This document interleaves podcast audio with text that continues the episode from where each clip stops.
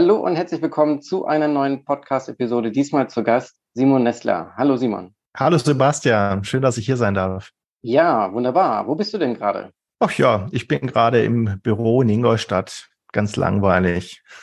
Büro, wenn du sagst Büro, dann heißt es, du bist da bei einem Arbeitgeber. Wer ist denn dein Arbeitgeber? Also man muss dazu vielleicht sagen, ich äh, habe verschiedene Hüte auf und habe so gesehen auch verschiedene Arbeitgeber. Auf der einen Seite habe ich die Hochschule. Dort bin ich als Professor für Mensch-Computer-Interaktion. Da bin ich jetzt gerade nicht. Und gleichzeitig habe ich eine Firma, die eben Unternehmen berät. Und dort sitze ich gerade im Büro. Da wir aber, wir wollen ja gleich über Digital Employee Experience reden, auch darüber reden, wie man mit Tools und Werkzeugen remote zusammenarbeitet, ist es tatsächlich so, dass wir in der Firma auch als Team remote zusammenarbeiten. Das heißt, wie du jetzt, die Zuhörerinnen und Zuhörer können es nicht sehen, aber wie du sehen kannst, bin ich hier alleine im Büro tatsächlich. Genau, du sagst, du hast eine Firma, die ähm, berät, wie man miteinander arbeiten kann. Kannst du da noch ein bisschen tiefer reingehen? Was genau habt ihr da sozusagen im Fokus? Was sind vielleicht so bestimmte Anfragen, die da kommen? Vielleicht kannst du mal aus dem Nähkästchen plaudern. Also grundsätzlich kann man es ähm, eigentlich darauf runterbrechen, dass wir immer dann ins Spiel kommen, wenn es eine Firma oder auch eine Behörde gibt, die Beschäftigte hat und diese Beschäftigten Software einsetzen und plötzlich feststellen, dass irgendwas nicht so richtig funktioniert, dass Beschäftigte irgendwie mit der Software nicht so richtig zurechtkommen und sich Fragen stellen wie, ist das überhaupt die richtige Software für das, was wir hier tun wollen? Und oder vielleicht auch Fragen stellen, wie sind das die richtigen Beschäftigten für die Probleme, die wir hier gerade lösen wollen?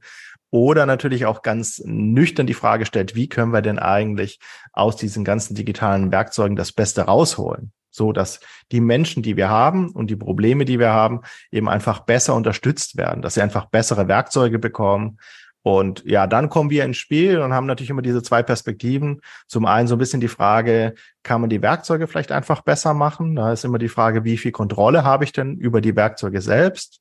Und natürlich die zweite Frage, ja, wie kann ich vielleicht auch das strategisch aufgreifen? Also welche Werkzeuge brauche ich? Welche Werkzeuge muss ich beschaffen? Und wie muss ich Werkzeuge auch so einkaufen, dass ich diese Perspektive von dem Beschäftigten sowohl in Bezug auf Usability als auch eben in Bezug auf User Experience als auch zum Beispiel auf Themen wie Barrierefreiheit eben einfach in diesen Prozess der Auswahl dann mit hineinbringen kann. Das ist so ein bisschen unsere Rolle, die wir eigentlich einnehmen. Mhm. Das heißt, du hast da schon einen Überblick darüber, was es da so auf dem Markt üblicherweise gibt, was so äh, das Thema Zusammenarbeit, Kollaboration und generell das Thema digitales Arbeiten anbetrifft. Und du suchst sozusagen dann den passenden Mix aus, nehme ich mal an, vorherigen Anforderungsanalysen, Umfragen und Interviews. Also das ist, das ist sozusagen die Erwartungshaltung häufig dass man sagt, ja, jetzt ist doch alles untersucht, Sie kennen doch jetzt die Lösungen und jetzt ähm, sagen Sie uns doch mal, was die anderen Konzerne oder die anderen Behörden so genommen haben, dann nehmen wir das auch, was sich letztendlich als beste erwiesen hat oder da in dem Wettbewerb als Bestes sich herausgestellt hat. Und das große Problem ist aber, was wir beobachten, selbst wenn das konkrete, wirklich eher Fachanwendungen sind, wo Menschen, die an konkreten Fachthemen arbeiten, vielleicht auch vernetzt sind oder in Prozessen auch eingebunden werden, dass das einfach, ja, sehr schwer übertragbar ist. Das kann in einer Organisation aufgrund der Struktur, aufgrund der Abläufe die perfekte Lösung sein,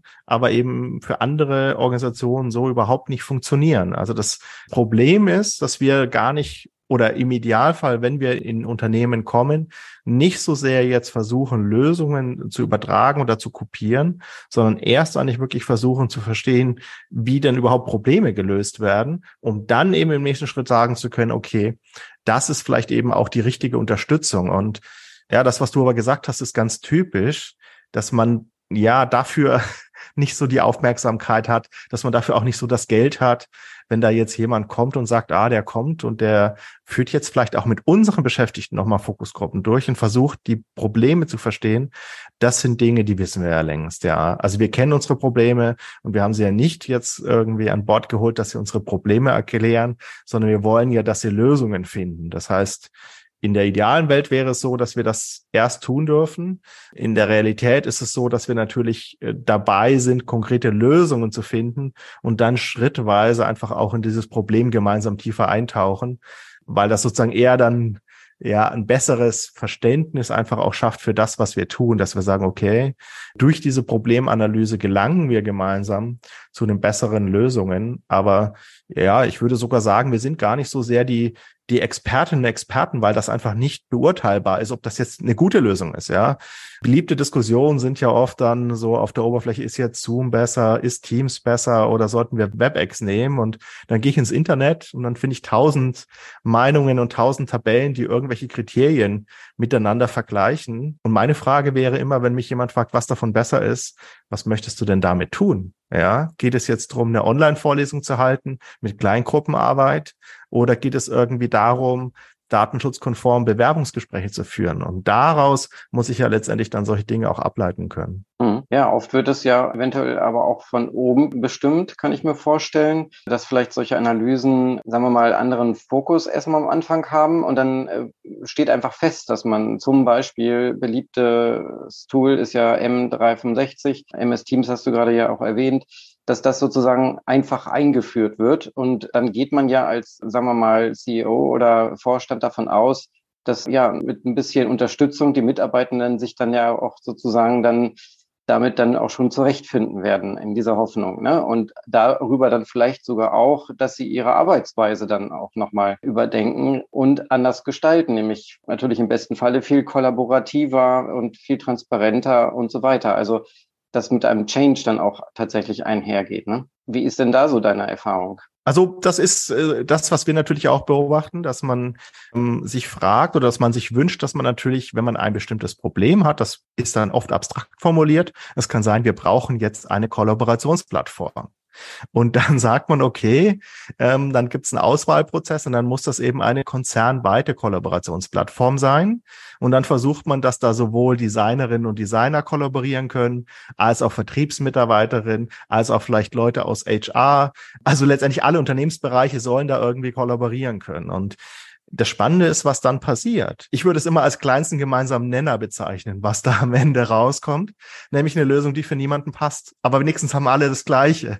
Und da ist dann vielleicht die Konzernspitze froh und sagt, ja, das ist super, wir haben jetzt den Wildwuchs beendet. Jetzt gibt's hier nicht mehr irgendwie fünf Lösungen, sondern es gibt nur noch eine. Aber darum geht's ja nicht. Es geht ja nicht drum, es ist ja nicht meine Unternehmensaufgabe, dass ich sage, wir dürfen nur ein oder auch ein kollaboratives Board. Die einen schwören auf Miro, die anderen sagen, wir nehmen irgendwie Figma oder Mural oder FigJam, glaube ich, heißt das von Figma. Ich nutze tatsächlich darf ich ja nicht sagen, nicht zu viel Werbung, aber ich persönlich würde jetzt Miro bevorzugen. Ähm, darum geht es ja nicht, sondern es geht ja eigentlich darum, was denn das Team, was damit arbeitet, für die Aufgaben, die damit zu lösen sind, einfach als beste Lösung erachtet. Das heißt, Digital Employee Experience ist tatsächlich etwas, was natürlich ein, ein Bewusstsein braucht im Management, was aber auch tatsächlich an den Teams und an den Beschäftigten ansetzen muss. Und wirklich auf dieser Ebene auch muss man sich überlegen, was ist denn für uns das Beste und ja, man kann sagen, wir haben jetzt konzernweit irgendwie Teams eingeführt. Ähm, der Gedanke, dass man dann sagt, jetzt darf aber niemand mehr eine Zoom-Lizenz haben, ist halt problematisch, ja, weil unter Umständen gibt es einfach Aufgaben, die damit nicht gut funktionieren, aus welchen Gründen auch immer. Und dann ähm, ja, schaffe ich zusätzliche Belastung für die Beschäftigten.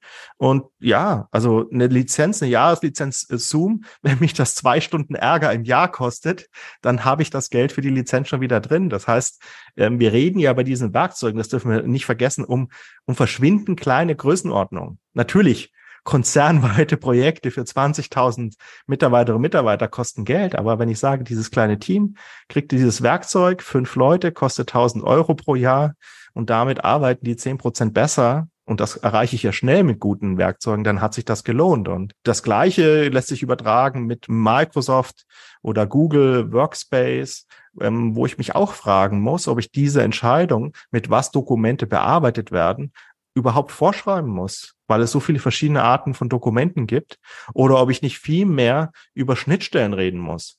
Das heißt, wenn da am Ende ein PDF rauskommt oder inzwischen ja sogar irgendwie ein Word-Dokument als Austauschformat dienen kann zwischen den verschiedenen. Das heißt, ich weiß ja unter Umständen gar nicht, was die Beschäftigten wirklich genutzt haben, um etwas zu erstellen. Und aus meiner Sicht ist die Frage, ob das Unternehmen da, wenn es wirklich an den Menschen ansetzt, nicht sagen sollte, okay, dann arbeiten halt die einen mit dieser Lösung und die anderen arbeiten mit dieser Lösung, ja. Ich hatte im Vorgespräch ja schon diese Analogie mit den Telefonen. Ja, wir wollen alle irgendwie telefonieren können, aber es macht vielleicht gar keinen Sinn vorzuschreiben, welches Telefon ich jetzt haben muss, ja, sondern ich kann also mit einem iPhone auch ein Android-Phone anrufen und dann ist das vielleicht gar nicht so schlimm und dann muss ich da vielleicht gar nicht solche schwierigen Entscheidungen treffen, wo die eine Hälfte immer sagt, ich möchte aber lieber das und die andere Hälfte sagt, ich möchte lieber das und dann am Ende irgendwie beide unglücklich sind, ähm, wenn man irgendwie da in Dinge reingezwungen wird, wo es eigentlich gar keinen Sinn für gibt, ja. Genau, du hast es gerade nochmal angesprochen, Digital Employee Experience. Was würdest du dann noch alles so genau ja, hinzuzählen und wie würdest du es genau erklären für jemanden, der das noch nicht so verstanden hat, was dahinter steckt? Also letztendlich gibt es ja so dieses Konzept der Employee Experience. Das heißt, dass, oder vielleicht fangen wir einen Schritt früher an. Es gibt sowas wie Customer Experience, ja.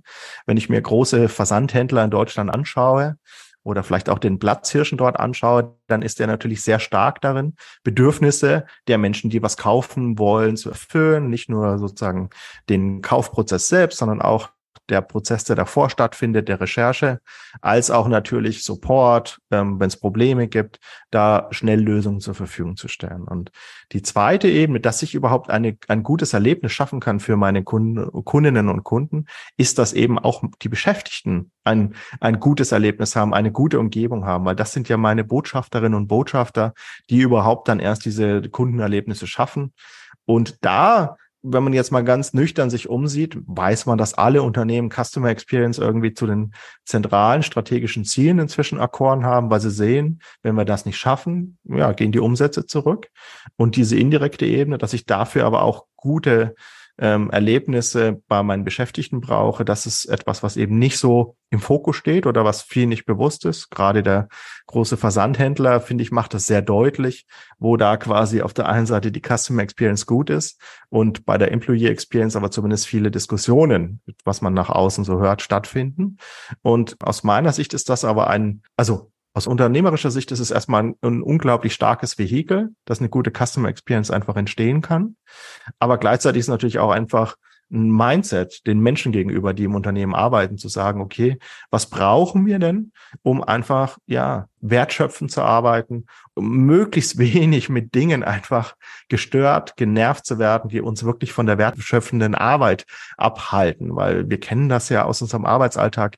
Wir haben so viel administratives drumherum. Ja, wenn man selbst mal versucht, irgendwie zweimal 90 Minuten wirklich fokussiert die Themen abzuarbeiten, zumindest wenn man irgendwie als Wissensarbeiterin und Wissensarbeiter beschäftigt ist, dann merkt man, wenn ich das schaffe, dann bin ich eigentlich schon unglaublich produktiv in der heutigen Arbeitswelt. Und dann gibt's halt noch viel drumherum, was mich eben von diesem Kern meiner Arbeit eigentlich abhält. Und da liegt eben das große Potenzial. Das große Potenzial sowohl wirtschaftlich als auch natürlich einfach in der Zufriedenheit der Beschäftigten, dass man einfach merkt, dass man ja wirkungsvoller ist und dass natürlich auch dadurch eine Zufriedenheit einfach aus der Arbeit entstehen kann. Und unser besonderer Fokus ist jetzt nicht sozusagen das nur in der analogen Welt zu haben, so wie das äh, schon praktiziert wird, sondern jetzt gerade durch Corona hat sich das natürlich nochmal verstärkt, wirklich auch zu überlegen, was kann ich tun für diese positiven Erlebnisse der Beschäftigten, wenn die vielleicht hybrid arbeiten oder wenn die eben gar digital arbeiten? Was ist, sind denn dann die Dinge, die eigentlich mich noch differenzieren? Das ist ja eigentlich die große Frage.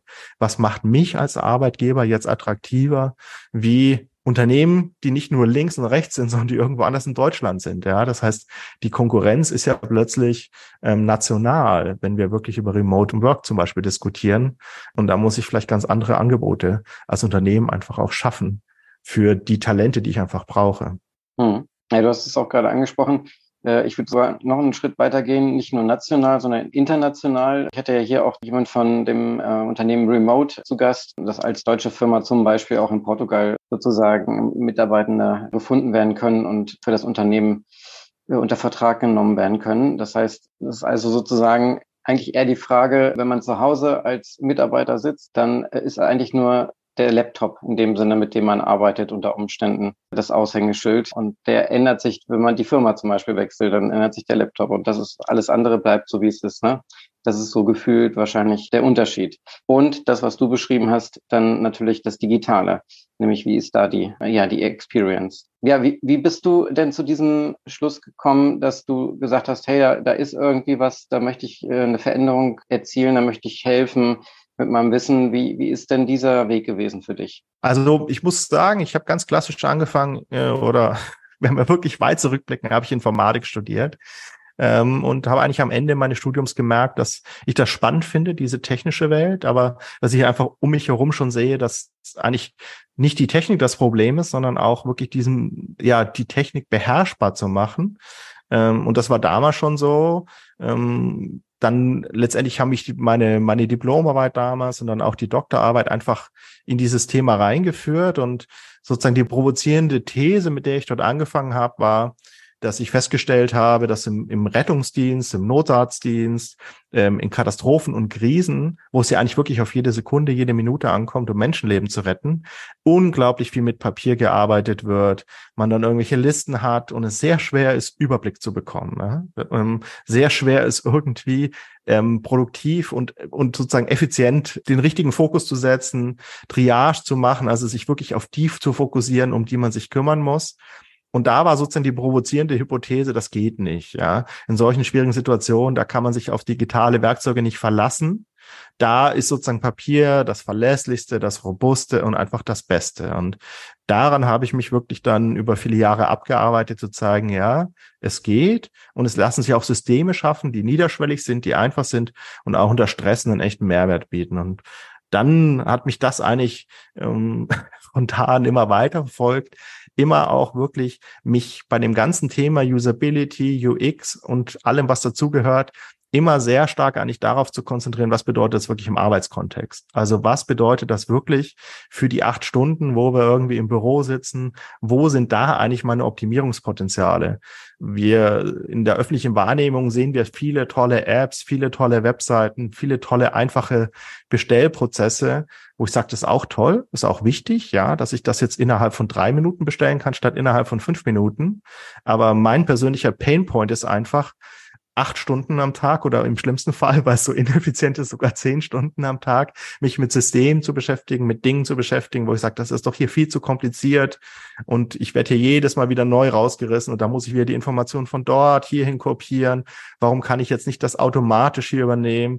Warum muss ich jetzt nochmal das Lastschriftformular ausfüllen? Die haben doch die Daten schon. Warum kriege ich ein Formular nicht vorausgefüllt und muss nur unterschreiben? Und all diese Painpoints, das sind einfach Dinge, ja, äh, meine Kolleginnen und Kollegen der Firma sagen, dass mir das Spaß macht, mich da vielleicht auch reinzufuchsen und reinzusteigern und da auch sozusagen diesen Schmerz zu erleben in gewisser Weise, aber immer mit dem Gedanken, das muss doch nicht so kompliziert sein. Und solche Dinge auch zu sehen, zu sagen, schaut mal hier, drei Dinge, wie wir das einfacher machen und das spart schon irgendwie zehn Prozent oder 20 Prozent an Gesamtaufwand. Und ja, das macht mir einfach Freude. Und auch mein persönliches Erlebnis, auch aus meiner Biografie, dass ich weiß, dass eben Arbeit einfach auch sehr belastend sein kann, ja. Und dass das aber nichts damit zu tun hat, also zumindest bei allen, die ich kenne, mit denen ich mich da unterhalte, ist es weniger das Physische, dass man zu lang zur Arbeit gependelt ist, dass das Essen in der Kantine nicht schmeckt, dass der Kaffee nur lauwarm ist, dass das Wasser zu wenig Sprudel hatte.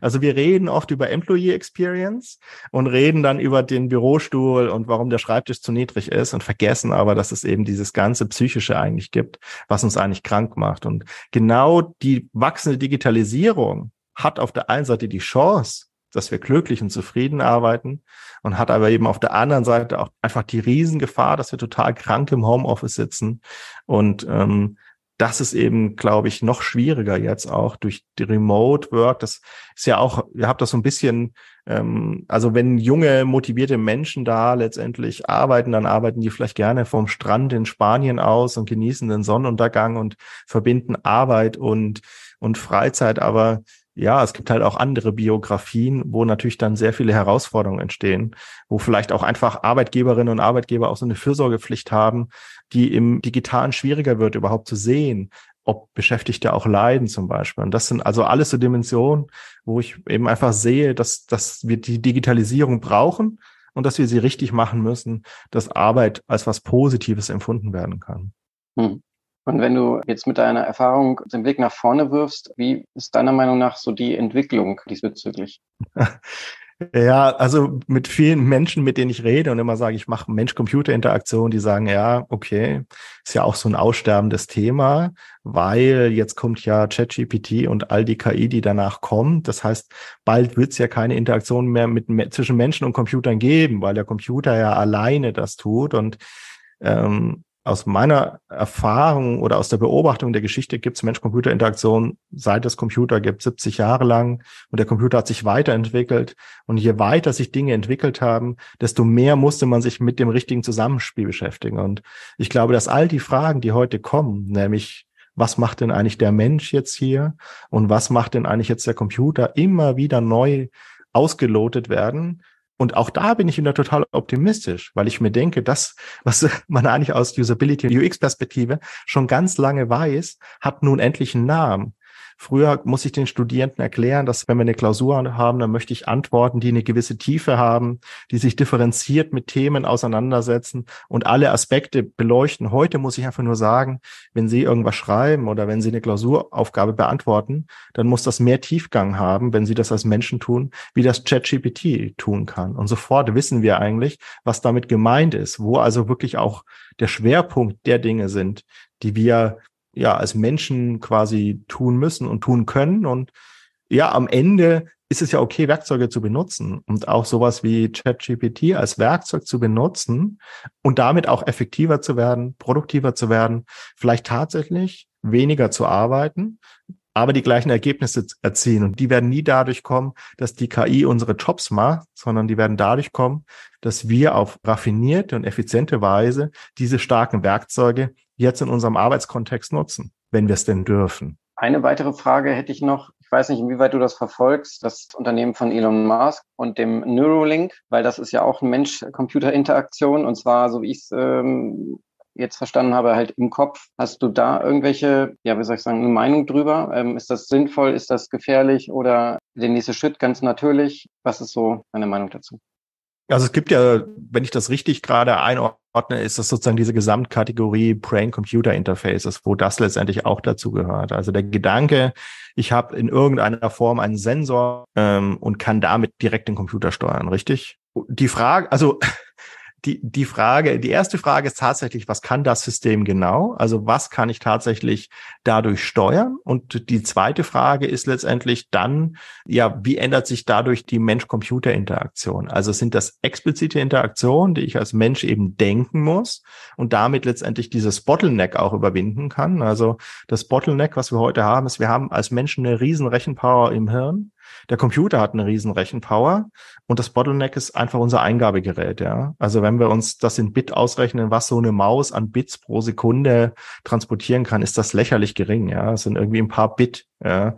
Einfach nur XY-Position ähm, und das irgendwie sekundengenau und von mir aus pixelgenau aufgelöst. Und da hätte ich natürlich eine viel direktere Möglichkeit, meine Informationen an den Computer zu übermitteln. So glaube ich erstmal die Vision. Ähm, ich kenne das System jetzt nicht genau. Ich habe es nicht ausprobiert, was Elon Musk da baut. Das wird man wahrscheinlich auch nicht genau wissen jetzt, wie weit er da ist.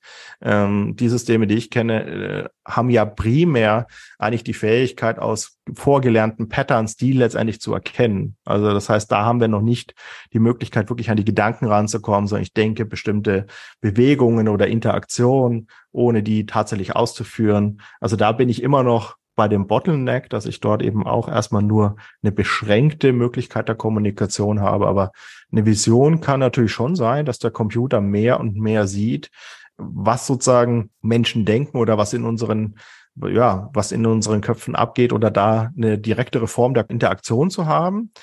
Die Frage, die sich dann letztendlich erstellt, ist, wo, wofür man das auch braucht. Ja. Also unsere Dystopie lautet natürlich, oh je, Jetzt kann der Computer unser gesamtes Gehirn auslesen und weiß unter Umständen, wenn wir gerade abgelenkt sind. Sowas kennen wir vom Autofahren, wenn wir vielleicht müde sind, wenn wir unaufmerksam sind.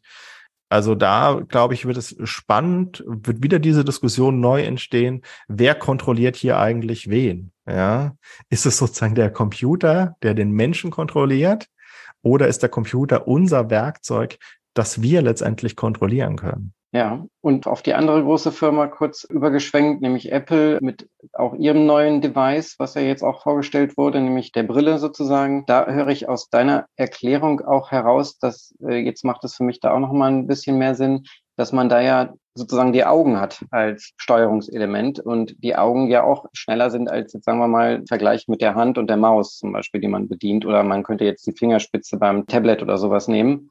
So sind die Augen sozusagen ja auch direkt verbunden mit dem Gehirn hier in dem Sinne, ist ja ein Teil des Gehirns, äh, so dass da auch die Interaktion ja auch viel schneller dann geschehen kann. Ne? Also da muss man, glaube ich, erstmal unterscheiden der Eingabe und der Ausgabe. Also das muss man sich ja bei jedem Gerät letztendlich meist separat anschauen. Das wäre vielleicht auch etwas, ähm, schafft man es auch den Rückkanal direkt ins Hirn zu bekommen. Also nimmt man quasi einen Sensor nur als Eingabegerät als Tastatur- und Mausersatz oder schaffe ich es auch Informationen, das wäre natürlich super spannend, Informationen direkt in mein Gehirn zu bringen. Ja, man stelle sich Lernprozesse vor, wo letztendlich dieser Rückkanal möglich ist. Ich glaube, dass alle, die schon Angst haben davon, dass ich mit dem Computer interagieren kann über meine Gedankenwellen, erst richtig Angst bekommen, wenn der Computer auch noch quasi die Ausgabe mir direkt ins Gehirn geben kann. Und genauso ist es aber auch bei diesen Brillen. Ähm, ich meine, die HoloLens gab es ja von Microsoft vor einigen Jahren schon als Gerät letztendlich. Und das Interaktionsmuster ist, ist letztendlich blickbasierte Interaktion. Ähm, das gibt es, da gibt es auch Geräte. Wir haben in der Firma auch einen Eye-Tracker, einfach den wir für Usability und UX-Studien nehmen, der also Blickbewegungen erfassen kann. Wir machen das nicht, um damit Interaktion zu machen, sondern um einfach zu sehen, wo schauen Menschen auch hin, wie interagieren Menschen. Aber letztendlich hat sich diese Interaktionsform erstmal nicht durchgesetzt. Ja. Also auch wenn die Augen vielleicht etwas schneller sind, ist ein typisches Problem zum Beispiel der False Positives. Also wann ist ein Blick wirklich auch als Interaktion zu verstehen? Also ich muss dann einen Button anschauen, ich schaue aber die ganze Zeit irgendwo hin. Das heißt, ich muss dann entweder mit einem zweiten Gerät sagen, jetzt klicke ich hier auch, oder ich brauche eine gewisse Zeit, die ich den Button anschaue, bis dann damit interagiert wird. Und damit kann es also schnell passieren, dass ich diesen vermeintlichen Effizienzgewinn erstmal wieder verliere. Und der zweite Gedanke, den solche Brillen haben, ist natürlich auch, dass sie mir jederzeit Informationen einspielen können. Ja? Dass ich also von diesem Computer als physisches Gerät eigentlich wegkomme. Das ist so eine Vision von den 1990er, ja, Ubiquitous Computing. Dass wir nicht mehr den Computer als Gerät brauchen, der irgendwo in der Ecke steht, sondern dass wir eigentlich eine Umgebung haben, die einfach smart ist, wo überall der Computer ist sehr spannend, weil manche der Ideen umgesetzt wurden, aber wir einfach noch sehr viel, also den Bildschirm, den Computer, wir nicht abgeschafft haben. Wir haben halt einfach nur den großen Computer an manchen Stellen durch einen kleinen Computer ersetzt, aber die Umgebung, die smart ist, haben wir in der Form nicht. Aber wenn das tatsächlich eines Tages kommt, kann natürlich so eine Brille gerade in allem, was irgendwie in der physischen Welt stattfindet, natürlich schon ein, ein, großer Mehrwert sein. Also Arbeitsprozesse in Werken zum Beispiel oder in Lagerhallen, wo man irgendwie Picking macht, das sind alles Dinge, wo das natürlich schon ein Potenzial grundsätzlich hat.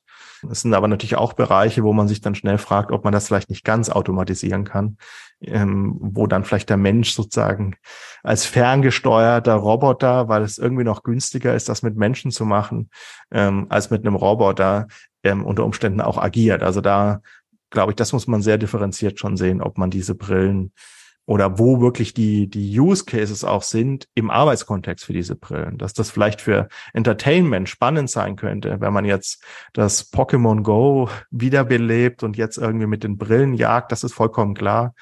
Aber ob es wirklich in dem klassischen Arbeitsplatz, in dem Büroarbeitsplatz ähm, wirklich eine Rolle spielen wird, da bin ich mir nicht so sicher. Mhm. Ja, Hast du sonst noch einen Aspekt, den wir jetzt noch nicht aufgegriffen haben, der aber dir wichtig erscheint? Ja, also was, was bei uns auch immer mitschwingt, ist sozusagen in diesem Thema die Diversität natürlich der Menschen, der Erfahrungen und auch der Hintergründe. Ja, gerade im, in Zeiten des Fachkräftemangels ist das, glaube ich, etwas, was einfach immer wichtiger wird. Ja, ich muss es einfach schaffen, einfach auch Menschen aus anderen Kulturen, aus anderen Ländern ähm, und vielleicht auch unkonventionelle Wege gehen, die letztendlich zu integrieren muss auch darüber nachdenken, zum Beispiel stärker Menschen mit Behinderungen einfach in den Arbeitsmarkt zu integrieren. Ja, zehn Prozent der Menschen in Deutschland haben eine Schwerbehinderung.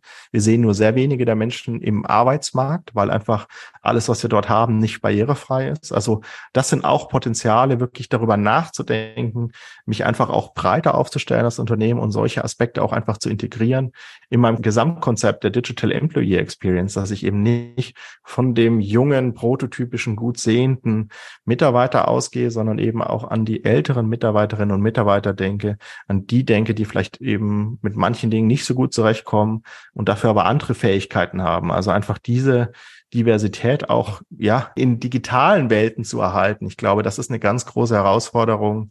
Das hat man ja auch während der Pandemie schon gesehen, dass da die Gefahr besonders groß ist, dass manche Menschen dann einfach aus Diskussionsprozessen auch ausgeschlossen werden, ja, weil unter Umständen technische Barrieren einfach es schwer machen, sich zu Wort zu melden und damit sozusagen nicht mehr die Stärke der Ideen zählt, sondern die Fähigkeit, sich dann auch anzupassen und in Videokonferenzen überhaupt noch irgendwie zu Wort zu melden, zum Beispiel. Ähm, also das sind alles so unglaublich viele Aspekte, die alle irgendwie in diesem Gedanken Design for All, also dass ich wirklich quasi die gesamte Heterogenität der Beschäftigten auch berücksichtige, wenn ich solche Auswahlprozesse mache. Das ist, glaube ich, einfach etwas, was mir auch sehr wichtig ist.